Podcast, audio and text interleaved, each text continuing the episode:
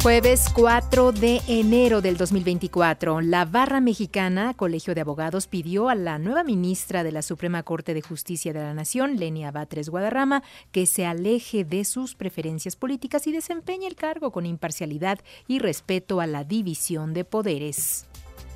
Esta madrugada falleció Antonio Fernández Domínguez, subdirector de Seguridad Pública Municipal de Xonacatlán, Estado de México, luego de sufrir un disparo en la cabeza al intentar frustrar un asalto la madrugada del 31 de diciembre.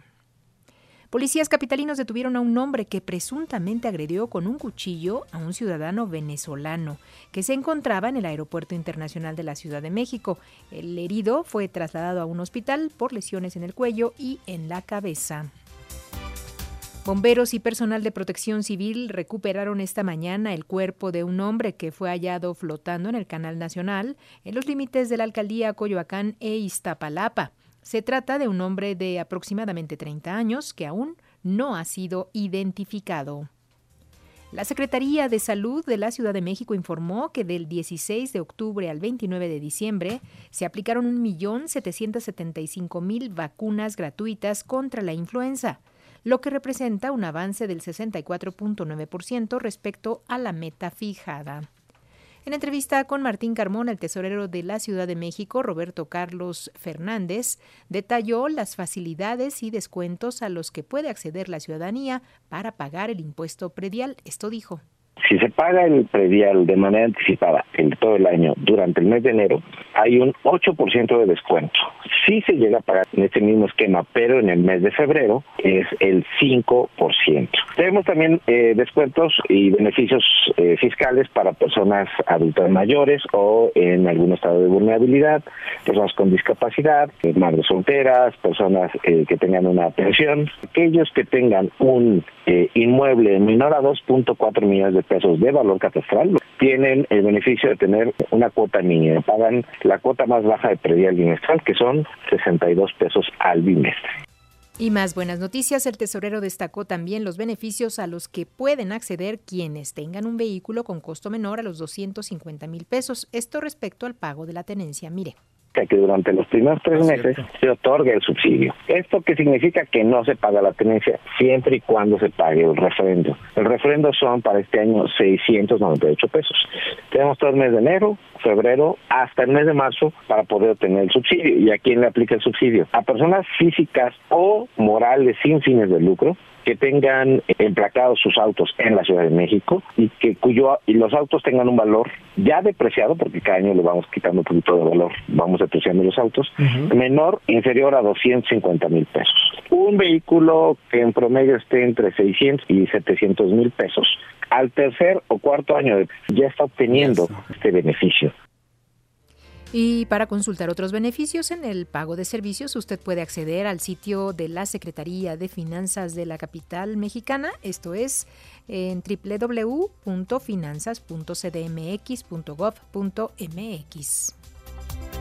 Oiga, la Secretaría de Seguridad del Estado de México pondrá en marcha el operativo Día de Reyes con el despliegue de 2.608 elementos los días 5 y 6 de enero, con la finalidad de proteger a los Reyes Magos, principalmente en 468 centros comerciales, además de 700 tianguis y mercados. Dos de la tarde con 6 minutos y desde hace rato, Gastón, quiero preguntarte sobre este caso de Jeffrey Epstein, que ya se conocieron los documentos en los que se ha nombrado a unas 200 personas de diversas eh, actividades, que la verdad es que está sorprendente esta información. Exactamente, Josefina. Es que luego de que una jueza ordenara, fue revelado un primer lote de documentos judiciales que mencionan los nombres de reconocidos personajes de la política, las ciencias, la realeza y la farándula que estuvieron relacionados con Jeffrey Epstein, el financiero que se suicidó en 2019 cuando, esperaban un, cuando esperaba su juicio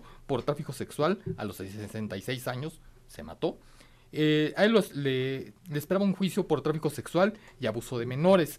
En la lista desclasificada destacan el príncipe Andrés de Inglaterra, el expresidente de Estados Unidos Bill Clinton, el ilusionista David Copperfield, el científico Stephen Hawking, el ex candidato presidencial y premio Nobel de la Paz Al Gore, la conductora ah, eh, Oprah Winfrey, la ex supermodelo Naomi Campbell y el rey del pop, Michael Jackson, entre muchos, muchos otros. Como realmente lo has mencionado, fueron una lista de 200 personalidades. Pero además estás diciendo es un primer lote, o sea que debe haber muchos más. Exactamente, sí, sí. Lo que, lo que es cierto, Josefina, y eso lo, aclaró la, jueza que mandó revelar esta lista, es que el hecho de ser mencionados en estos documentos no implica que hayan tenido algún comportamiento ilegal. La aparición en las listas no necesariamente significa que hayan estado involucrados en los, en los crímenes de Epstein. Pero bueno, Epstein era famoso por invitar a grandes personalidades a su isla, a su casa, y pues atenderlas por jovencitas para que pues ellos estuvieran a gusto. ¿no? Entonces no hay registro de, los actos tal cuales. Hay unas fotos famosas de mujeres que han acusado a Epstein y que están... La foto más famosa es la foto de una muchachita que acusa a Epstein de violación que está al lado del príncipe Andrés, mm. que eso le ocasionó al príncipe Andrés que lo despojaran de casi todos sus títulos nobiliarios. La mm. mamá lo, adora a su hijo y no, no iba a permitir que llegara más allá, pero sí lo castigaron quitándole sus eh, títulos reales, ¿no? Wow, pues vaya chismesazo que se dio en la política, en el ambiente de la realeza y bueno, pues seguramente irán saliendo más cositas por ahí. Aunque, aunque la jueza estadounidense Loretta Presca, que es la que superficia este caso, dictaminó que algunos nombres seguirán siendo confidenciales, incluidos los de las personas que eran menores de edad cuando Epstein abusó de ellas. Entonces se reveló, pero después ya no va a seguir revelándose. Mm. no sé. Me parece que eh, este juicio que no termina. Nos cuenten todo. Sí, este juicio que todavía no termina, a pesar de que el hombre ya se suicidó, es, este, esta segunda revisión es impulsada por una de las eh, mujeres que fueron violadas por, por Epstein, pero básicamente se está acusando a la expareja de, de, ¿De Epstein? De Epstein, la cual es es acusada de que ella le facilitaba a las muchachas al marido. ¿Cómo crees? Exactamente. Entonces, en ese juicio es donde se ha revelado esta nueva lista de gente que son aparentemente cómplices o gente que acompañaba a mm. Epstein en estas bacanales. Vaya, vaya. Pues bueno, ahí está la información. sí, hay mucho que aclarar, entonces a ver qué, qué va pasando. Mientras tanto, nosotros aquí seguimos informando. Vamos a hacer una pausa, regresamos con más. Gracias, Gastón.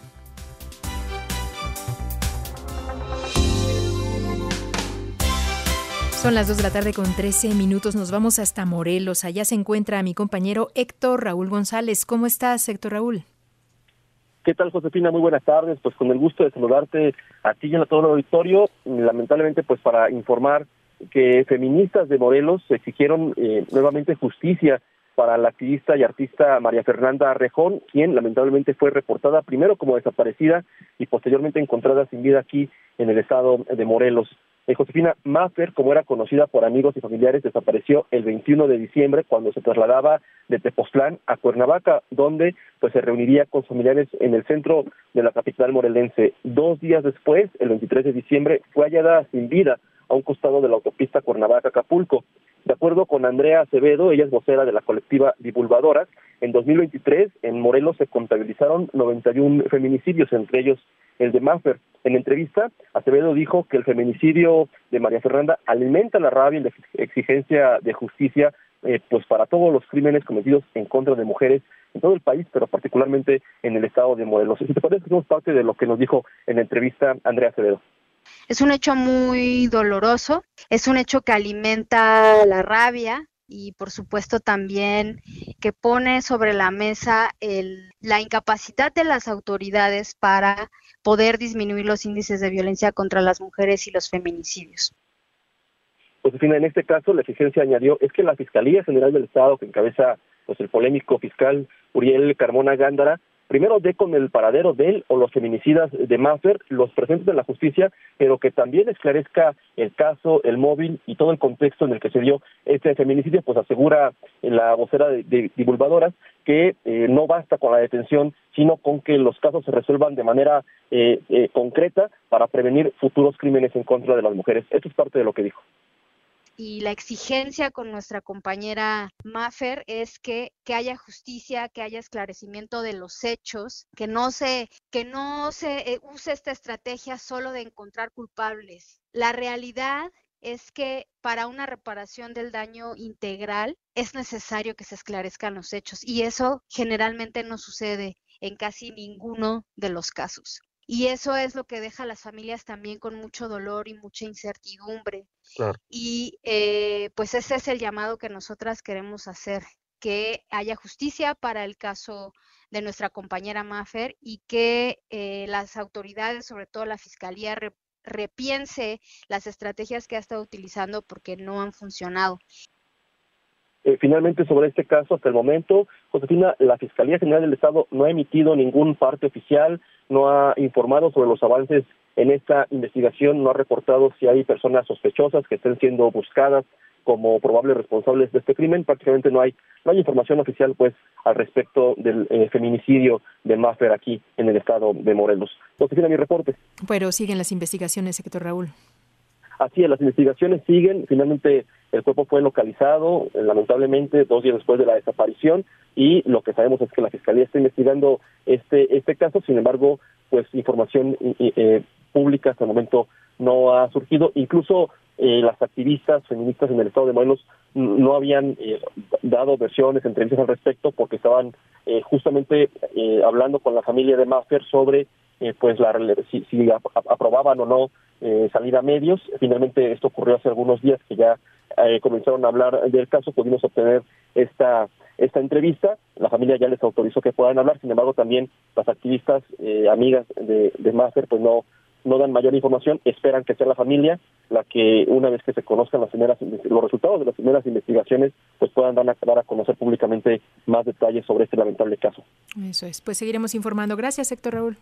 Al contrario, muy buenas tardes. Buenas tardes y vamos con mi compañero Jorge Sánchez Torres. ¿Nos tiene una balacera en un velorio? Cuéntanos los detalles, Jorge. Efectivamente, Josefina, auditorio de Enfoque de Noticias, eh, muy buenas tardes. Sujetos armados dispararon en contra de varias personas que realizaban un velorio al interior de una funeraria en la alcaldía Miguel Hidalgo. El saldo, cuatro lesionados por impacto de bala, uno de ellos fallece en el hospital. Los sicarios se dieron a la fuga. La Secretaría de Seguridad Ciudadana de la Ciudad de México informó que elementos de la institución acudieron a la calzada Legaria en la calle Lago Amatitlán en la colonia Torre Blanca, donde se reportó una agresión eh, con disparos de arma de fuego en contra de varias personas que realizaban pues el velorio al interior de la funeraria. De acuerdo con los primeros reportes, mientras los ciudadanos se encontraban en el sitio, arribaron al menos cuatro sujetos a bordo de dos motocicletas y de manera directa realizaron las detonaciones para después emprender la huida. Resultado de lo anterior, dos mujeres y dos hombres resultaron lesionados por impacto de bala y fueron llevados por sus medios a distintos hospitales para su atención médica especializada. Sin embargo, más tarde se informó que uno de los heridos pierde la vida. De los hechos se dio parte a la gente del Ministerio Público correspondiente, pues quien eh, realiza la indagatoria correspondiente, en tanto ya se efectuó el análisis de las cámaras de videovigilancia en la zona para la identificación de los posibles responsables y las motocicletas involucradas. Así que esta balacera en la Miguel Hidalgo, en una funeraria, a unas horas, a unos 48 eh, horas de la balacera registrada en Iztacalco, donde también se fallecieron por eh, varias eh, personas, cuatro lesionadas, dos, dos muertos durante un enfrentamiento con policías extorsionadores. Eso, oye, y vaya situación en el Aeropuerto Internacional de la Ciudad de México con este hombre que acuchilló a un ciudadano venezolano. Efectivamente, se registró una riña eh, en, la Terminal 2 del Aeropuerto Internacional de la Ciudad de México, movilización policiaca y de cuerpos de emergencia en esa terminal aérea debido a la riña entre dos pasajeros, uno de los cuales de nacionalidad mexicana agredió con arma blanca naranja al segundo de ellos de nacionalidad venezolana. La Secretaría de Ciudad informó que detuvo a un hombre que agredió con cuchillo al ciudadano venezolano y bueno, ya fue trasladado a el sujeto ante el Ministerio Público, en tanto el lesionado se encuentra se encuentra ya hospitalizado. Eso es. Bueno, pues muchísimas gracias, Jorge. Buenas tardes. Muy buena tarde y vamos contigo, Natalia Estrada. Nos tienes información importante, sobre todo después de la balacera en la romería de juguetes en Iztacalco. Así es, José, un saludo para ti y el auditorio de Enfoque Noticias tras la balacera del pasado martes en una romería de juguetes en el cruce de Rojo Gómez y Sur 16, esto en la colonia agrícola oriental. El jefe de gobierno capitalino Martí Batres aseguró que varios de los detenidos portaban armas de manera ilegal.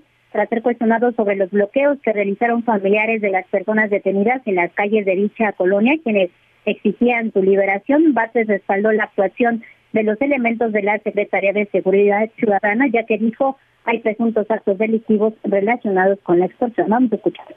Lo que sí quiero subrayar es que hubo una acción de la Secretaría de Seguridad Ciudadana en contra de eh, presuntos actos delictivos relacionados con extorsión. Y por otra parte también que hay un conjunto de personas detenidas, de las cuales varias portaban ilegalmente eh, armas, pues eran armas de, son armas de uso exclusivo del ejército. Este es un tema que se tiene que tomar en cuenta y ya se estará informando con mayor detalle cuáles son los resultados.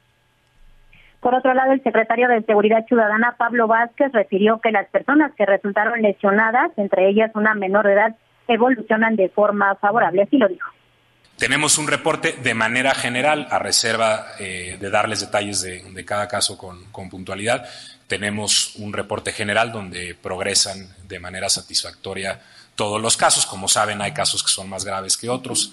Eh, los dos casos que eran sensibles de un inicio, eh, siguen siendo, van evolucionando de manera satisfactoria. ¿Se refiere a la bebé que resultó a, la, a la menor de edad y a, y a, la otra persona que recibió un impacto en, la, en tórax que son los casos que teníamos médicamente clasificados como más graves, van evolucionando de manera satisfactoria. Finalmente, el funcionario local señaló que también se investiga al elemento policíaco que presuntamente estaría involucrado en el delito de extorsión. Ya conocer que este policía pues ya tenía abierta un, con anterioridad otra carpeta de investigación en la propia corporación, por lo que pues se van a tomar las medidas que correspondan. José, la información que les tengo. Muy bien, muchísimas gracias Natalia. Buenas tardes. Muy buenas tardes. Y vamos a cambiar de argumento informativo. Sí, nos vamos hasta con esta música hasta el Templo Mayor, esta zona arqueológica aquí en la propia Ciudad de México. Nos enlazamos en este momento con la maestra Patricia Ledesma Boucham, ella arqueóloga y directora del Museo del Templo Mayor. ¿Qué tal, maestra? Qué gusto saludarle. Feliz año. Hola. Hola Josefina, ¿qué tal? Buenas tardes. Buenas tardes, pues ya iniciaron los trabajos para retirar lo que era una cubierta que estaba pues ahí de manera eh, provisional, entiendo, ¿no? Sí, estamos ya en el proceso final del cambio de la última cubierta de la zona arqueológica que nos hacía falta cambiar. Sí. Fue un trabajo largo que empezó por ahí de marzo a abril, donde estuvimos colaborando junto con la empresa contratista para poder hacer los cálculos, la cimentación, la revisión de los soportes y la elección del material correcto para que después de toda esa planeación y la protección del propio templo mayor pudiéramos comenzar con el retiro de esta cubierta que ya tenía 45 años y que ahora bueno pues ya está estamos ya colocando la nueva. Qué bueno. ¿Y esta colocación, estos trabajos, eh, eh, permiten el paso también de los visitantes o tiene que esperar un tiempo? ¿Cuánto llevará las obras? Esta, esta obra empezó hace ya varios meses y tuvimos que cerrar parte del, del recorrido normal de la zona arqueológica, pero los visitantes no se quedan sin ver los edificios principales, que es Casa de las Águilas y los templos rojos norte y sur, además del museo, por supuesto. Y estamos calculando que los trabajos terminen en mes y medio para que ya ah, todos nos puedan visitar y puedan ver ahora sí el, templo mayor con su nueva cubierta. Eso es, pero no es mucho tiempo, quizá solamente este mes y medio de espera para poder ver ya toda la superficie completa. Exacto. Oiga, y en este caso, eh, ¿cuál es eh, eh, el costo que llevó a hacer todo este trabajo? Que sin duda alguna, pues es importante porque tenía que hacerse un trabajo después de la lluvia que también les afectó en algún momento, ¿no? Sí, el, la cubierta de Casa de las Águilas fue erogada gracias al seguro institucional que tienen lo, todos los, los, edificios arqueológicos del país. Y los templos rojos norte y sur fue un apoyo que nos dio la Secretaría de Cultura para cambiarse hace un año y medio y ahora esta nueva, esta última cubierta lo sufragó la coordinación de obras del INA. Entonces, ese dato yo no lo manejo, pero eh, pues sí fue un, un, gasto considerable pensando en que no solo tiene que ver con el, el conseguir el material, sino también los especialistas. Ups, algo pasó con nuestra línea telefónica que se eh, cortó la llamada, por supuesto, donde nos estaba explicando sobre este trabajo de remodelación, esta restauración que están haciendo justamente a lo que es la techumbre, este lugar para pues poder tener esta visita pues adecuada en este sentido y poder conocer los detalles de lo que es el trabajo de renovación de esta techumbre. Es la etapa 2 de la zona arqueológica del Templo Mayor y claro, sin duda alguna es importante que haya este espacio para poder conocer todo lo que eh, alberga a lo largo de su historia y sobre todo conocer estos, estos vestigios que están muy bien conservados. Eh, maestra, la recuperamos. Sí, muchas gracias, Josefina. Qué pena se cortó. Sí, no sé, de alguna manera muy curiosa fue el, corte de, de, la llamada, pero nos estaba contando acerca de esta, pues el costo que había llevado el poder realizar este trabajo. Sí, les estaba comentando que eh, a diferencia del, de, Casa de las Águilas, que fue el costo fue absorbido por el seguro institucional que protege todos los monumentos arqueológicos. Sí. Vaya. Qué curioso. Justo en el mismo momento. Se Nos dieron la, Sí, ahí está. Pues está cortando la llamada con la maestra Patricia Ledesma Bouchan. Ella es la directora del Museo del Templo Mayor y claro, pues nos contaba sobre estos detalles de este trabajo que sin duda alguna es importante, ya le digo, para conocer más acerca de nuestra propia historia es ya la techumbre definitiva, cuya superficie será de 475 metros cuadrados. Y claro, es, insisto, de importante sobre todo por el, por el trabajo que están realizando y además por, por la conservación misma del, del espacio, ¿no? Que, eh, si no ha tenido oportunidad de ir a visitarlo, yo le ruego de verdad que sí se dé cita eh, de, de, pues, de recorrerlo, de hacerlo con tiempo, porque no es necesariamente una visita rápida, hay que hacerlo con mucho tiempo y qué mejor que de la mano de los investigadores. Maestra, la recuperamos. Pues le comentaba que el costo de, de los son cuatro cubiertas las de la zona arqueológica. Sí. La de Casa de las Águilas, como fue la que sufrió el siniestro, esa fue cubierta por el seguro institucional del instituto. Ah, no es la misma entonces. Ajá, los templos rojos norte y sur esos fueron absorbidos por la Secretaría de Cultura. La Secretaría Frausta generosamente nos, nos ayudó con ese recurso y la etapa 2 fue absorbida por el INA, por la Coordinación Nacional de Obras del Instituto. Entonces, ese dato yo no lo tengo, pero eh, fue un gasto similar al que se gastó en, en las otras cubiertas. Claro, y esto entiendo que es una estructura de 452 metros. Sí, Sí, es de 452 la temporal, porque de acuerdo a los a los cálculos de restauración y de los propios ingenieros se tenía que poner una cubierta provisional en lo que se construía la nueva. Entonces esta cubierta provisional, que es la que se puede ver de lejos, eh, es de 452 metros. La nueva cubierta será de 475. Eso es. Y permite que pues tenga este eh, este viento que corre también, ¿no? En esta en esta zona, no no está tapado, cubierto completamente. Exacto, es, es una cubierta que está diseñada no solo para soportar la, la, la carga de agua de granizo, sino también para que se pueda mover de cierta manera eh, plásticamente por los hundimientos tan diferenciales que tenemos en el subsuelo del centro histórico. Claro, porque es una zona que se hunde constantemente, ¿no? Así es, que se hunde y además que es muy plástica. Entonces aquí los, los ingenieros geotecnistas y los arquitectos estuvieron haciendo muchos cálculos para poder decidir dónde iban a estar todos los soportes de este de esta nueva cubierta sin modificar el propio templo mayor, que es lo que tratamos de proteger. Claro. Y bueno, no hay que perdernos la visita que es importante para eh, quienes habitamos aquí en esta Ciudad de México. Así es, nos dará mucho gusto verlos acá. Tenemos ahorita una exposición temporal sobre piezas de madera, que es una colección muy frágil, pero también muy importante. Templo Mayor es uno de los sitios arqueológicos de nuestro país que tiene la mayor cantidad de piezas de madera recuperadas. Bien. Esta exposición va a estar hasta finales de este mes y este pues los invitamos a que vengan a verla porque son piezas muy frágiles que no vamos a poder exhibir hasta dentro de un ratito más. Uy, uy, uy, pues entonces hay que darse cita pronto antes de que acabe este tiempo. Pues muchísimas gracias, maestra. No, de qué, al contrario, Josefina. Mil gracias y un saludo a todos. Feliz año. Gracias, feliz año. Es la maestra Patricia Ledesma Boucham, ella arqueóloga y también directora del Museo del Templo Mayor.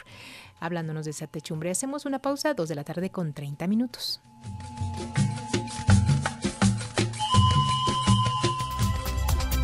Son las 2 de la tarde con 33 minutos y si usted se preguntaba, ¿va a haber candidatos presidenciales independientes? ¿Qué nos dice Sergio Perdomo Casado? Cuéntanos. Hola José, un saludo a la audiencia. Te recuerdo que en el 2018 sí hubo dos candidatos independientes, el Bronco y Margarita Zavala.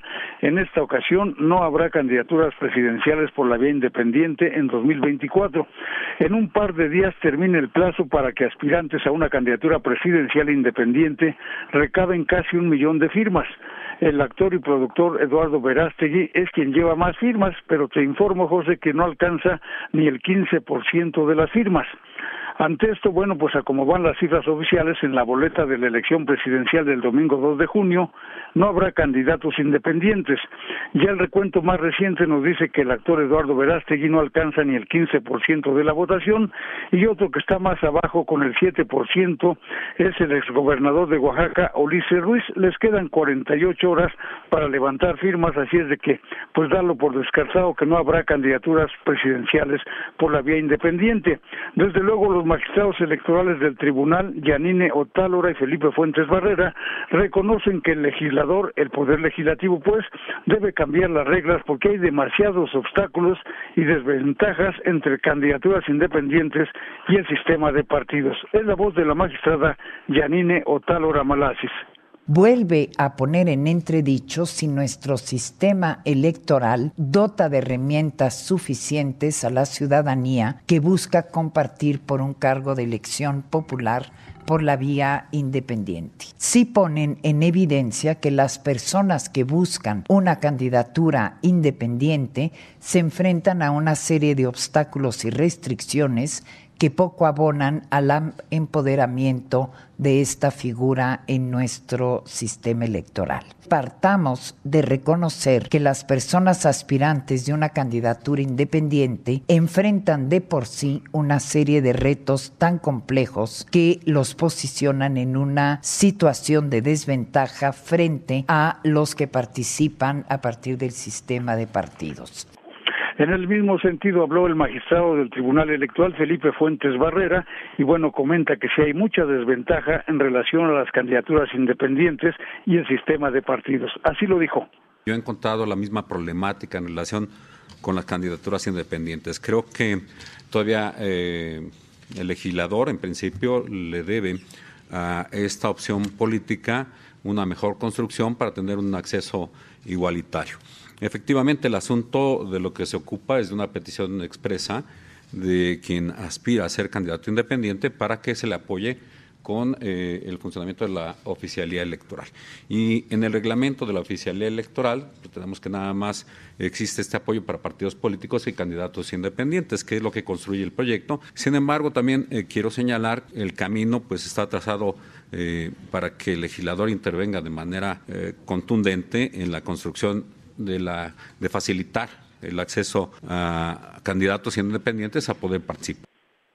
Bueno, José, pues entonces te aviso, no habrá candidaturas independientes, lo hará oficial el INE próximamente. El resto de aspirantes, nada más te digo, de un millón de votos que requieren o de apoyos en firmas, pues hay uno que se llama Eduardo Benavente, tiene 352 firmas, y hay otro que ya de plano se bajó, Hugo Eric Flores del PES, quien en su momento pues también declinó porque, ¿sabes qué? Se quedó con ocho firmas. ¿Es cuánto, José? Uy, su familia solamente, ni la familia completa, Sergio. Pues sí, así es de que no tendremos aspirantes eh, por la vía independiente en la presidencial del 2024. Bueno, pues Margarita Zavala y el Bronco hicieron historia, pero no se repetirá en esta elección del 2 de junio, José. Pues hay que pedirle ayuda a Roberto Carlos con el millón de amigos. Pues sí, así es más o menos. Bueno, muchas gracias, Sergio. Es cuanto, gracias, buenas tardes. Buenas tardes.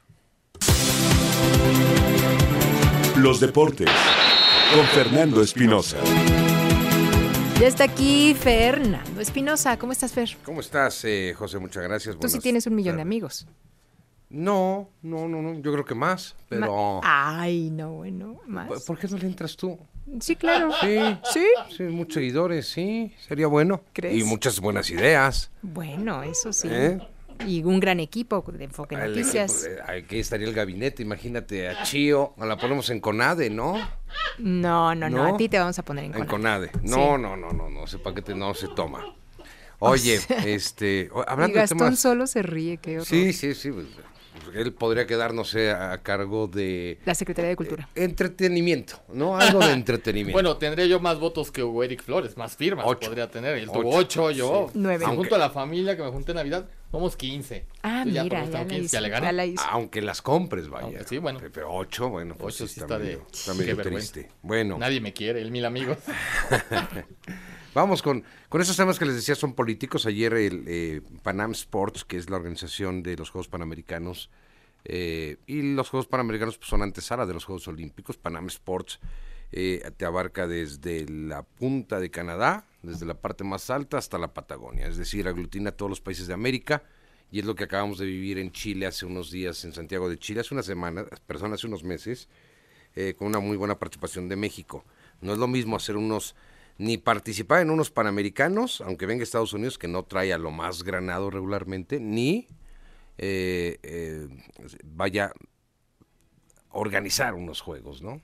Eso se entiende. Pero cuando tú tienes una solicitud para organizar eh, un evento, se hace con mucha antelación. Aquí resulta que Barranquilla era el siguiente, después de, Chile, era Barranquilla, en Colombia, para organizarlos en los Juegos en eh, 2027.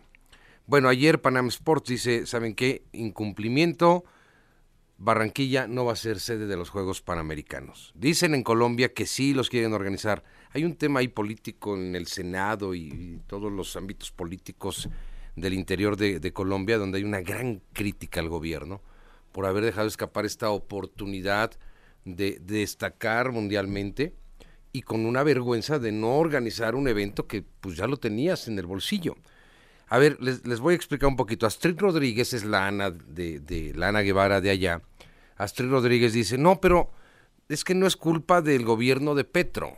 No, no, no, no, no es culpa, pero sí no pagamos. ¿Y quién está en el gobierno? Entonces, Pues ¿de Petro. quién es? Claro, no pagaron. Ellos tenían que tener dos pagos, uno el 30 de diciembre Ujú. y otro el 30 de enero próximo. Pasado y el próximo. Ok. No hicieron el del 30 de diciembre. Mm. Y tú te comprometes a hacer en un tema internacional, eh, en una organización de un evento deportivo o turístico, el que tú quieras, tú dices tal día como gobierno y tienes que pagar. Claro. Y entonces les dijo Panam Sports, ¿sabes qué? Ya no me cumpliste, quién sabe cómo los vas a hacer. Entonces le quitan la sede a, a la Barranquilla y es una tristeza para los colombianos, sobre todo por cómo los deja parados en el plano internacional, ¿no? Claro. Y Petro, pues de alguna forma también dice, no, no Petro directamente, pero sí su gobierno, pues es que también esto se hizo cuando era el anterior gobierno, ya sabes que aquí se echa Mm, la culpa a lo de atrás, ¿no? Entonces, eh, ¿qué pasa? ¿Dónde van a ser los Juegos Panamericanos? Bueno, pues ¿quién tiene potencial? Lo decía Gastón ahora, pues Estados Unidos, Canadá son los que tienen evidentemente Brasil, los que tienen una economía un poquito más estable. Bueno, Estados Unidos no se diga, ellos te pueden organizar hoy el, el- cualquier evento para ponerlo mañana en competencia, ¿eh? O sea, tienen todas las instalaciones que te puedas imaginar. Es que no Pero- solamente es el pago a esta eh, asociación, sino también es la- las instalaciones, como bien dices. Sí, o sea, pero, es organizar claro. eso no está fácil. No, no es, no es nada fácil. Digo, a pesar de que son tres años más, ¿no? Sí, sí, sí. Y tienen, fíjate que tienen buenos escenarios, no son la mejor infraestructura. Eh, además, por ejemplo, el fútbol colombiano Sí. No son dueños de los estadios. ¿No? A ver, el Estadio Azteca, por ejemplo, es dueño Televisa y es del América, ¿no? Sí. El Estadio de Chivas, pues es dueño OmniLife y es dueño Jorge Vergara. Ok. Aquí tampoco, no todos son dueños. Por ejemplo, Mm. el Puebla acaba de firmar ayer o antier un contrato de extensión de comodato Ujú. Para seguir manejando el Estadio Cuauhtémoc. Porque Atlante dice, yo quiero jugar en el Estadio Cuauhtémoc. Y entonces dijeron en, en- en el gobierno de Puebla, ah, pues vamos a ver porque se acaba el contrato con Puebla, con el equipo. Mm. No, hay una extensión, hay un comodato, hasta el 2050 jugará ahí Puebla. Wow. Entonces Puebla tampoco es dueño de su estadio. Y en Colombia, casi todos los escenarios deportivos, el gobierno es dueño. Mm, Medellín, cualquier equipo que tú me digas grande, Sí. América de Cali, rentan, rentan, rentan el escenario. Entonces sí tiene instalaciones. No son las mejores, pero les podías dar una manita. Aquí más bien no quiso hacer Barranquilla. ¿Dónde va a ser José Gastón? ¿Dónde Pues, va a ser? eh, Guadalajara los hizo en 2011. Ujú. Y Guadalajara por ahí dijo, pues aquí puede ser. Las instalaciones son nuevas todavía, buenas. Hay un gran estadio. Pero también dijo Samuel García, el gobernador de Nuevo León, pues Monterrey. Dice, vamos a hacer, vamos a estrenar carreteras, vamos a estrenar telecomunicaciones, vamos a estrenar mil cosas. ¿Y qué les parece? Porque lo saqué en un, en un tweet. Dice, ¿y qué les parece? Me imagino su tono muy neoleonés. Dice, ¿cómo ven? Nos traemos el nuevo, nos traemos a Nuevo León los Panamericanos 2027. Los leo, feliz año.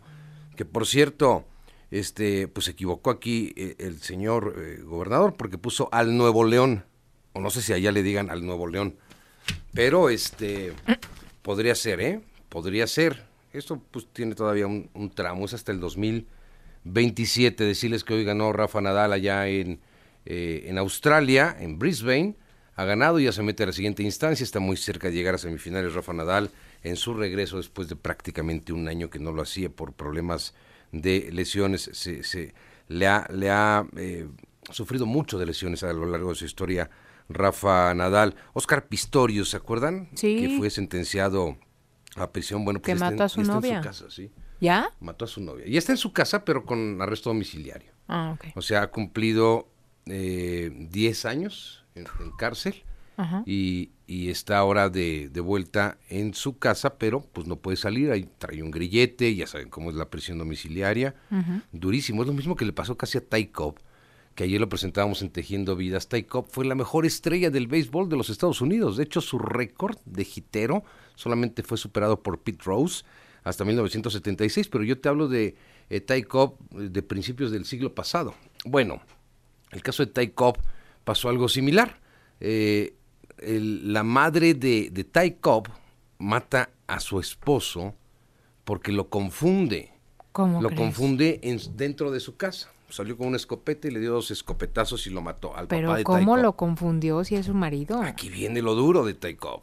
Aquí viene lo duro de Cobb. El problema es que la señora era amante de una persona. Y entonces el señor no avisó que llegaba a casa. No. Sí, durísimo, durísimo, durísimo. Y la señora en aquel entonces, insisto, principios del siglo pasado, eh, so- eh, tenía una, eh, tenía que pagar por lo menos 7 mil eh, dólares para poder salir de, prisión y llevar el juicio fuera. Con 700 dólares la hizo y nunca más regresó a la cárcel. Y no pasó nada con ella porque dijo, no, pues sí, sí, pues es que no avisó. No avisó el papá que llegaba, imagínate. ¿Cómo un crees? escandalazo, ¿no? Un terrible en su, cra- escándalo. en su casa. Bueno, Oye, ¿son los a- deportes? No, no, no, ¿Ya? espera, espera, espera. A ti que te gustan estos datos históricos, fíjate que nos estamos encontrando esto de la Copa Mundial de FIFA México 86. Ajá. Colombia tuvo que declinar en noviembre del 82 justo Claro. también por la La imposibilidad de, de Colombia en organizar cosas este, Ahora, de vamos a nivel. recordar nada más, eh, en el 82 eh, el terrorismo en Colombia era brutal. Claro. Brutal. Eso también tuvo mucho que ver, ¿no? No fueron ganas. todo y hasta mundo- finales de los 90, ¿eh? O Bueno, sea, sí, sí, sí, sí, pero me refiero, en esas épocas era durísimo el terrorismo. no? ¿Se acuerdan lo que, que decíamos, pobres, cómo sufren? Ve lo que tenemos hoy. No tenemos terrorismo de bombas, pero tenemos algo de, de tristeza, La evolución ¿no? fue diferente porque lo, lo que estábamos descubriendo ahorita es que la FIFA de- designó a Colombia como sede del Mundial en 1974. Claro. Donde había una perspectiva diferente. Distinta. Ya para el 82 tuvo que declinar porque no cumplía con los requerimientos de la FIFA. Eso fue lo que se y dijo, ¿no? pusieron este el tema económico, ¿no? Entonces. ¿quién levantó la mano? México. Pues sí. México y organizamos un gran mundial, ¿eh? Un gran mundial. Se hizo el estadio Corregidora de Querétaro, México ahí se estrenó contra Polonia en un amistoso. Eh, La mano de Dios. Tuvimos muchos, muchos, muchos avances. El estadio 3 de marzo de los Tecos de la Autónoma de Guadalajara fue sede de la Copa del Mundo, que hoy no podría ser por capacidad. Hoy tienes que tener treinta y tantos mil mínimo, cuarenta mil aficionados mínimo, y, y el estadio de Tecos es mucho más reducido, pero se organizó una gran Copa del Mundo, se acordarán ustedes. Sí, pese al terremoto del 85. ¿no? José Ujú. era edecán, pero de las veteranas. de, de aquel entonces, Gracias, lo había Fer. Gracias, Fer. Gracias, Adiós, Fer. buenas Adiós, tardes. buenas tardes. Son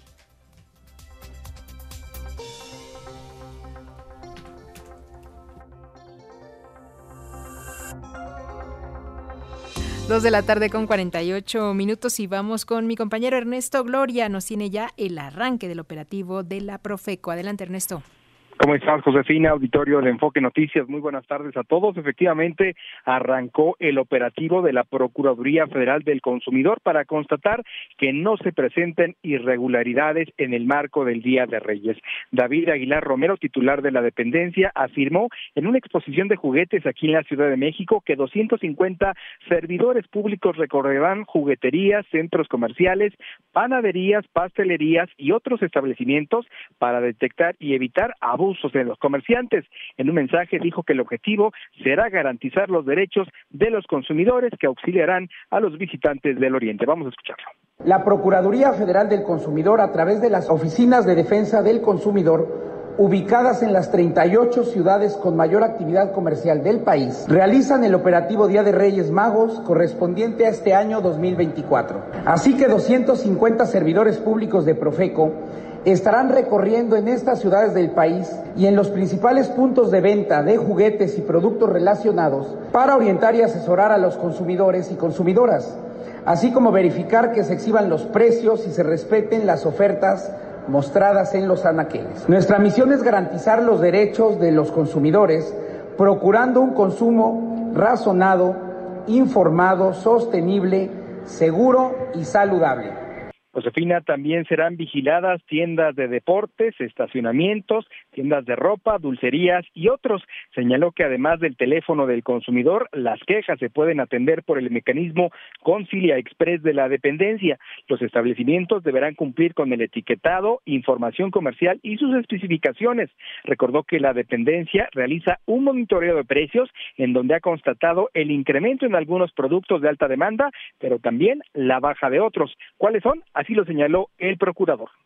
Con el propósito de conocer el comportamiento de precios, la Profeco realiza un monitoreo comparativo y seguimiento de precios de diciembre de 2022 a diciembre de 2023, incluyendo esta primera semana del año 2024, sobre 580 juguetes de alta demanda en más de 400 establecimientos. Se han identificado algunos productos que tuvieron variación. Encontramos algunos triciclos, autopistas, carritos coleccionables con incrementos entre el 8 y el 13%. Sin embargo, encontramos varios modelos de videojuegos, consolas a la baja con un 8%. Esa información puede ser consultada a través de la herramienta de quienes quieren los precios de nuestra Procuraduría en el portal disponible en profeco.gov.mx señaló que en la verificación de precios del año previo solo hubo tres establecimientos en todo el país que no respetaron estos lineamientos, por lo cual fueron sancionados.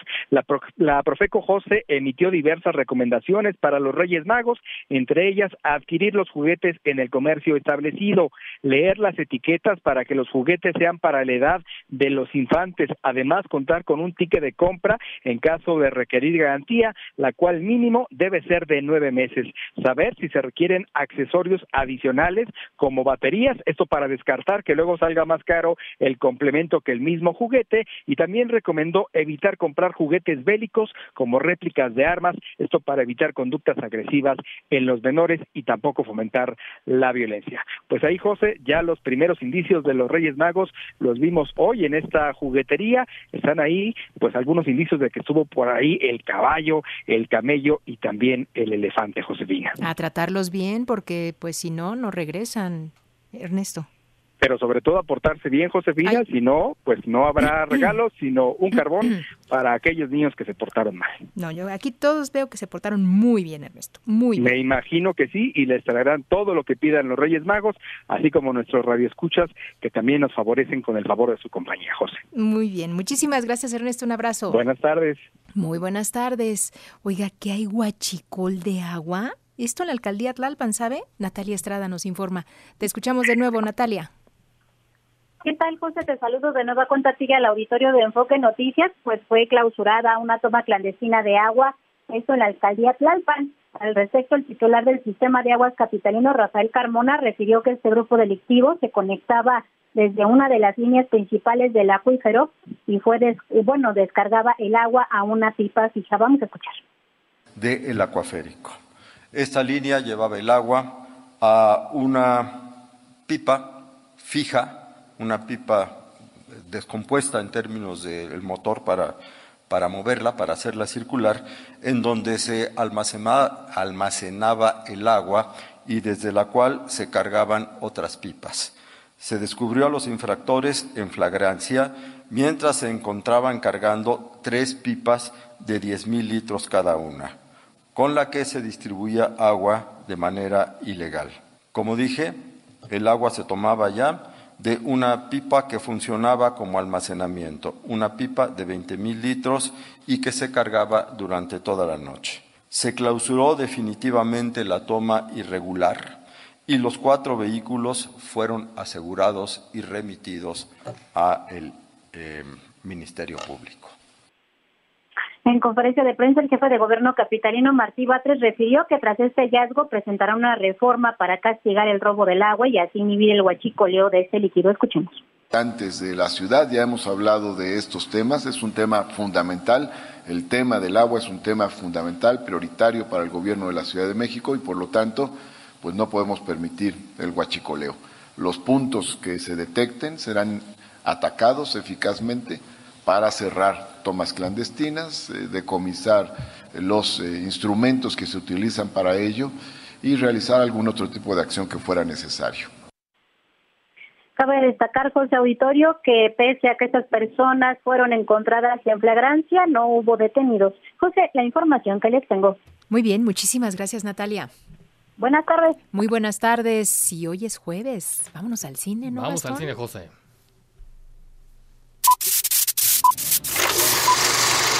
Vamos al cine con Gastón Fentanes. Josefina, amigos de Enfoque Noticias, la recomendación para iniciar el año viendo cine desde casa es la película Saltburn, cinta escrita y dirigida por la actriz y realizadora británica Emerald Fennell y lleva en los roles principales a Barry Keoghan, Jacob Elordi y Rosamund Pike. Saltburn nos ubica en el 2006 en la Universidad de Oxford y nos cuenta la historia de Oliver Quick, un joven de clase sencilla, becado, recién llegado a la universidad, que está luchando por convivir con los elitistas estudiantes del campus. Todo cambia cuando Oliver se siente atraído por uno de sus compañeros de clase, Felix Caton, un adinerado, carismático, popular y hermoso joven que pertenece a una familia muy distinguida del Reino Unido. Oliver hace todo lo posible por acercarse a Felix y convertirse en su amigo. La obsesión de Oliver por Félix fructifica cuando éste lo invita a pasar el verano junto con sus extraños y aristócratas padres en Saltburn, una extensa finca del siglo XII que pertenece a su familia desde hace varias generaciones. Oliver vivirá un verano inolvidable en el que experimentará una serie de acontecimientos que cambiarán su destino. Anything else I should know about? No, no, just be yourself. They'll love you. It's relaxed, I promise. Saltburn es una espléndida comedia negra que se convierte en un thriller psicológico que resulta inquietante e impactante, que está correctamente filmado en hermosas locaciones, en donde se destacan la fotografía y la genial banda sonora que potencializan a un guion muy bien escrito, interesante, que pasa de lo hilarante a lo depravado, con diálogos mordaces que hurgan la fascinación que sentimos por los que son estúpidamente millonarios, sus vidas sórdidas y por aquellos que los envidian y hacen todo lo posible por ser parte de su mundo.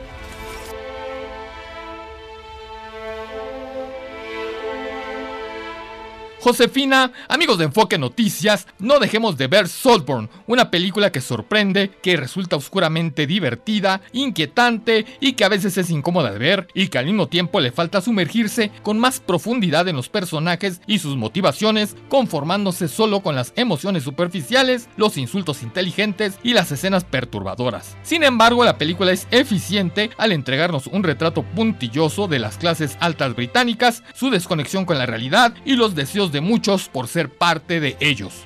Excelente tarde de jueves.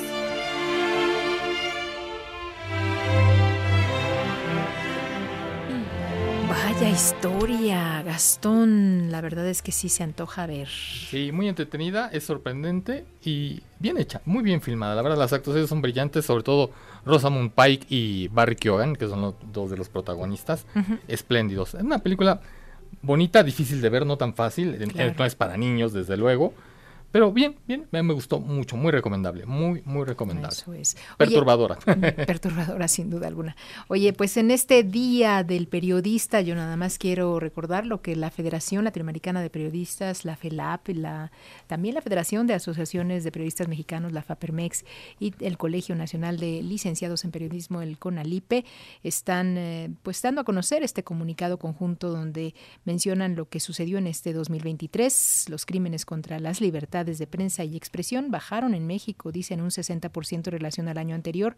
En total fueron 11 asesinatos ocurridos en el año, 8 periodistas, 2 locutores y un familiar de un comunicador. Desde 1983 llevan este recuento, han ocurrido 384 asesinatos contra el gremio periodístico. Continúan 28 desapariciones forzadas pendientes de aclaración y hacen un resumen, ¿sabes, Gastón? Durante la actual administración federal de eh, pues eh, esta actual administración, claro, suman 81 asesinatos que lastiman naturalmente a la libertad de expresión, 61 periodistas, 5 locutores, 6 trabajadores de prensa, 5 familiares y un amigo de comunicadores, además de 3 escoltas. Pues es este el resumen que hacen estas asociaciones de federaciones de periodistas que están llevando este recuento, pues lamentable, una situación que es eh, pues no debiera ser, pero así sucede y es lo que lo que pasa. Y para ponerle más sal a la herida, Josefina, el nivel de impunidad de todo esto que ha sucedido, ¿quién está en la cárcel? ¿Dónde están los culpables?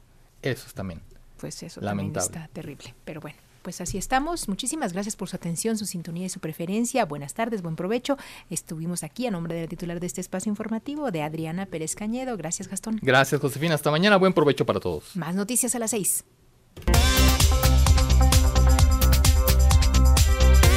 NRM Comunicaciones presentó Enfoque Noticias con Josefina Claudia Herrera. Lo esperamos en punto de las 18 horas con Alicia Salgado.